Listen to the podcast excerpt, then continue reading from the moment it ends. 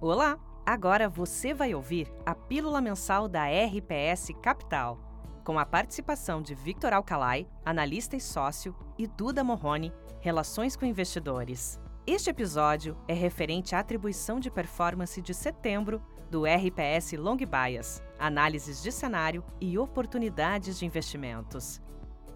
O material foi produzido em 5 de outubro de 2023.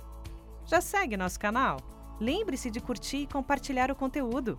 Bom programa! Oi, pessoal, Duda da RPS. Estou mais uma vez com o Vitor Alcalai, um dos responsáveis pelo Long Bias, que teve um retorno de 1,4% esse mês de setembro, versus a bolsa de 0,7%. Bom, mês difícil, principalmente com essa incerteza de juros, tanto lá fora quanto aqui. Vamos começar falando então de como a gente se posicionou esse mês e de onde veio essa performance. Acho que esse mês foi um mês muito positivo, assim, pra gente, né? Apesar da performance ter parecido, ter parecido ser só um, um pouco melhor do que a bolsa, quando a gente olha para o índice small, né, que é uma proxy melhor do que, que são as empresas mais cíclicas, talvez o que compõe a carteira de boa parte dos fundos, o índice acabou indo muito pior aí do que esse 0,7 da bolsa, então isso acaba melhorando ainda mais nossa performance relativa, que deixa a gente bem feliz assim e que mostra um pouco qual é a proposta que a gente tenta entregar para o nosso cliente.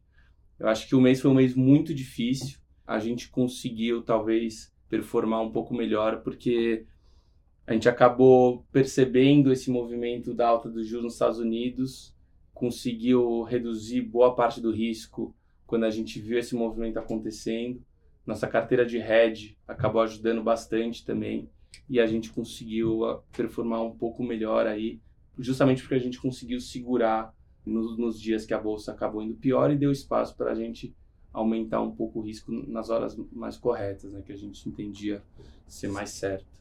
Então, acho que destaques aí do lado positivo, acho que dois fatores que contribuíram muito foram nossas posições de hedge, tanto tomado um pouco nos juros Brasil como em moedas, e também na nossa parte short, eu acho que de destaque aí do mês, eu acho que foi short e-commerce, a gente tinha short no setor inteiro que acabou contribuindo bastante para a performance.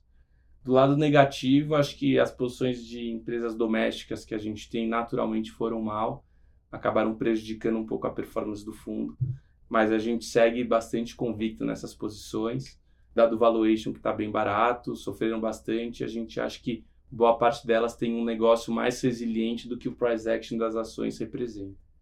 Então, enfim, é, são posições que a gente segue na carteira. Tá, aproveitando o gancho, então, que você falou que tem posições aí que seguem para outubro, é, comenta então um pouco mais de como que a nossa carteira está composta agora e o que, que a gente está vendo para esse mês. Basicamente, o que a gente fez para outubro, a gente estava com um gross muito baixo, bem abaixo da nossa média histórica estava próximo aí dos 100 a 110% de gross.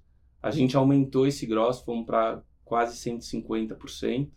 De destaques, a gente aumentou um pouco a exposição a bancos incumbentes, principalmente Itaú, e compramos um pouco também de posições que a gente já gostava, inclusive, na verdade, não é que a gente comprou novas posições, a gente aumentou a exposição algumas posições que a gente já gostava, como Arcos Dourados e Cosan, que foram duas posições que caíram bastante no, no mês passado e a gente aproveitou para comprar um pouco mais. Obrigada, Vitor. Até mais. Tchau, tchau. Tchau, tchau.